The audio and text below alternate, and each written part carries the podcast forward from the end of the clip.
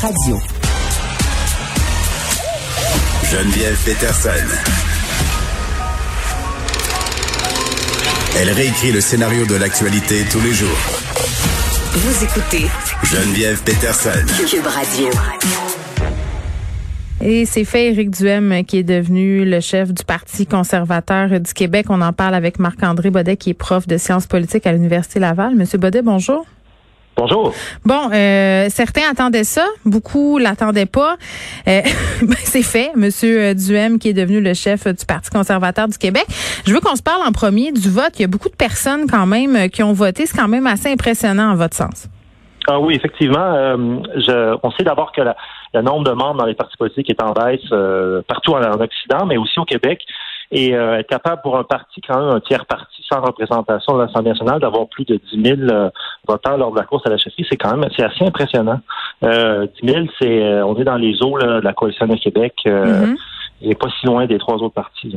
Bon, eh, on le sait, là, M. Duhem, c'est une figure publique, c'est un ancien animateur de radio très, très actif, c'est un habile communicateur.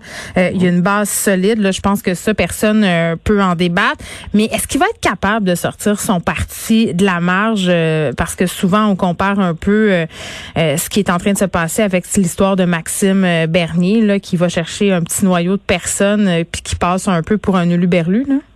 Mhm. Oui, euh, la, la, situation est différente au fédéral parce qu'il y a un territoire beaucoup plus large à couvrir avec différentes réalités. Dans le cas québécois, on s'entend qu'en général, les tiers partis ont de la difficulté à percer pour deux raisons. La mhm. première, on a un mode de scrutin qui, qui, qui les aide vraiment pas. Lorsqu'on fait 1, 2, même 5 ou 7% des voix, généralement, on n'a pas de représentation. L'autre problème, c'est le financement au Québec.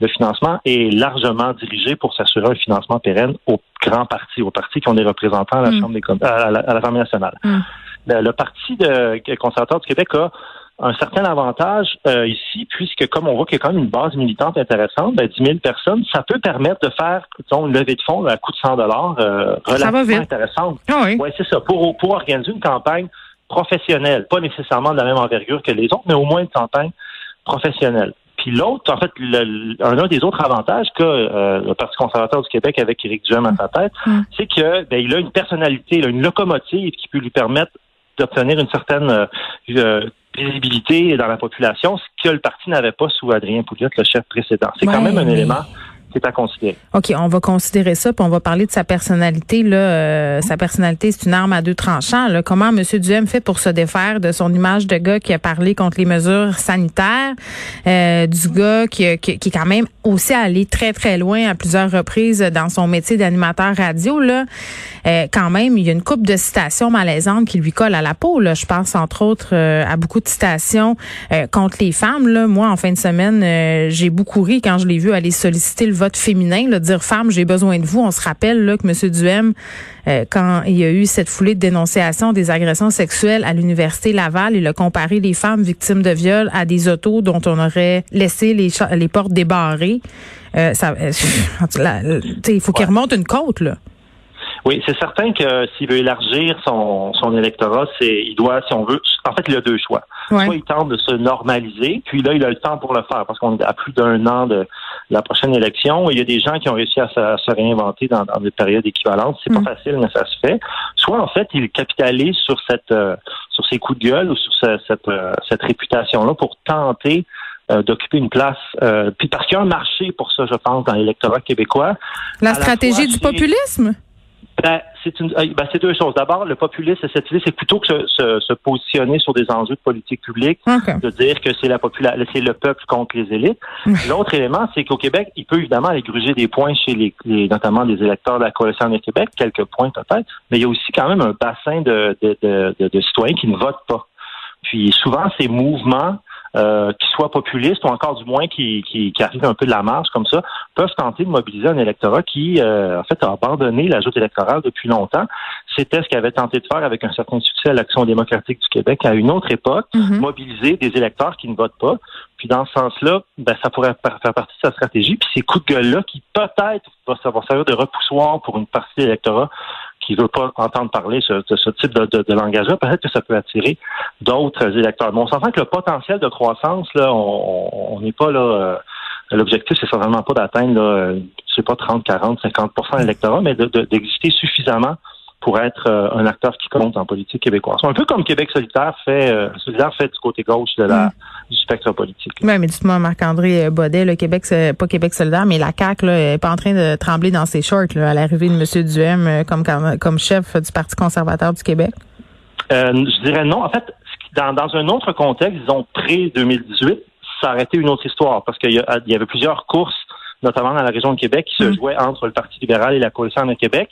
Mais là, 2018, il y a eu quand même des victoires convaincantes dans ce qui est un peu le terreau naturel pour euh, pour Éric Duhem à Québec. Donc, mm. même si dans ces cas-là, il réussissait à aller chercher, euh, disons, comme ça, 10% des voix dans ces circonscriptions-là, les majorités euh, caquistes sont pas sont pas en danger. Donc, en ce sens-là, effectivement, il a il a un bassin d'électeurs substantiel, mais il a devant lui un adversaire la Coalition de Québec, qui est en très, très bonne position dans ses châteaux forts. Là, on ne sait pas encore dans quelle euh, circonscription il va se présenter. Euh, non, euh, il y, a toutes sortes de gens qui supposent que ça sera peut-être dans Tachereau contre Catherine Dorion ou encore en banlieue de Québec. Moi, je voudrais que ça soit là. Ça va être, si c'est ça, ça sera épique. Genre, je me fais du popcorn puis je regarde ça aller. Ça va être incroyable. Ben, si je comprends bien, c'est là où il habite. Là. Peut-être que c'est là que ça joue, mais je, ça serait surprenant qu'il se représente qu'ailleurs, ailleurs que dans la région de Québec. puis, ben, c'est un peu, euh, c'est un peu la stratégie donc d'essayer de, rayonner, donc de peut-être faire un, assez bon score, puis de permettre à d'autres candidatures dans les circonscriptions autour d'en profiter. C'était la stratégie qu'avait utilisée Yves-François Blanchet pour le Bloc québécois en se présentant dans une mm. circonscription assez centrale à Montérégie pour rayonner un peu autour. Donc, euh, on peut supposer que ça soit dans la région de Québec, mais encore une fois, euh, les choses peuvent changer assez vite. Il peut y avoir une démission, une opportunité qui se présente, puis, euh, ça sera sa chance. Puis d'ailleurs, ça, c'est un autre élément. S'il y avait une élection partielle entre maintenant et l'élection générale, ben peut-être qu'il devra se poser la question si ça vaut la peine de se présenter simplement pour se donner euh, plus d'envergure euh, sur la scène politique, peut tester sa machine, même si dans une circonscription que finalement peut avoir avec euh, avec sa circonscription préférée. Puis on a déjà vu ça par le passé, des chefs qui, qui s'essayent dans des tiers parties, dans des circonscriptions qui sont imprenables, hmm. pour après ça viser une circonscription où les chances sont. Euh, où c'est sûr. Oui, oui, oui. Euh, sûr, je dirais pas. Ben, entre guillemets. Euh, entre guillemets, tu sais. Euh, bon, il y a des gens qui sont pas tellement euh, fans des idées d'Éric Duhem, mais qui néanmoins trouveraient pas ça inintéressant qu'il ait un siège à l'Assemblée nationale. J'en avais parlé avec mon collègue Pierre Nantel à l'époque, là, puis l'argument qui, qui est amené souvent à ce chef-là, c'est de dire, ben, on a bien envie de voir comment il va se comporter quand il va se frotter à la vraie vie politique, là, parce que ça aussi, ça va être un défi. Oui, c'est vrai. Euh, en même temps, euh, je dirais que ce qui est particulier avec Éric Duhem, c'est que c'est un mélange de caractéristiques qu'on ne retrouve pas à l'Assemblée nationale. Mm. Mais c'est un message assez percutant, assez agressif. On le retrouve, encore une fois, chez certains députés de Québec solidaire. Et un campement quand même assez à droite. On, le retrouve notamment chez la vice-première ministre du Québec, euh, Geneviève Guilbeault, qui, qui, qui, est quand même très à droite sur l'échiquier politique, ou Éric Girard, qui est sur des enjeux économiques, est aussi très à droite. Ce qui est particulier avec Éric Duhem, c'est qu'il est une espèce, une espèce de composite qui prend certains éléments qui ressortent à l'Assemblée nationale dans d'autres partis, mais qui les regroupe là en une seule personnalité. Donc, en ce sens-là, c'est vrai que sa présence amènerait peut-être quelque chose, mais encore une fois, avec les règles parlementaires à Québec, sa présence parlementaire serait relativement limitée. Ce serait une ou deux questions par mois maximum, mais évidemment. Je sais pas comment il ferait pour se retenir. Il ferait 18 Facebook Live après pour euh, faire des précisions et s'exprimer. Ben, on, on, disait ça, mais il y a certains euh, individus qui ont commencé, je pense à Gabriel Nadeau-Dubois, qui avait quand même une forte gueule lorsqu'il était un leader étudiant et qui est maintenant un parlementaire aguerri, très respecté et qui, a, qui s'est réinventé. il continue les vidéos euh, Facebook quand même allègrement, monsieur Nadeau-Dubois. Oui, c'est vrai. Mais, mais en l'Assemblée, il est quand même il est quand même respectable puis aussi très, très efficace. Euh, c'est quand même un autre type de personnalité qu'Éric Duhem, mais ça se voit à des gens qui, mm. qui, se, qui se dévoilent sur un nouveau jour une fois, une fois au Parlement. Oui, je lisais les déclarations d'Éric Duhem. Là, il dit qu'il n'est pas naïf. Il sait que ça va prendre du temps. Il s'est donné comme une décennie là, pour parvenir à remonter le Parti conservateur du Québec. Oui, ça nous rappelle quelqu'un. François Legault a dit la même chose. Euh, il s'était donné 10 ans pour le faire. Donc, euh, 10 ans, c'est suffisant pour dire que si ça fonctionne pas la première fois, on a au minimum une, un deuxième cycle électoral.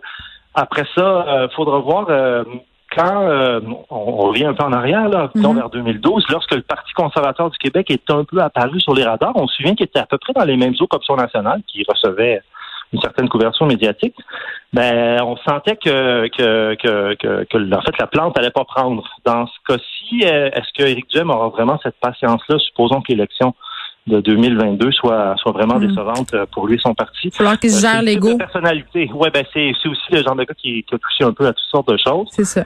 il faudra voir où il ira avec ça. Mais je dirais que en termes de tiers parti qui apparaît comme ça, disons qu'il a quand même certaines cartes que d'autres, comme le Parti vert du Québec, par exemple, non pas. Marc-André Baudet, c'était vraiment très intéressant. Marc-André Baudet, qui est prof de sciences politiques à l'Université euh, Laval, Éric Duhem, qui est devenu chef du Parti conservateur du Québec samedi soir.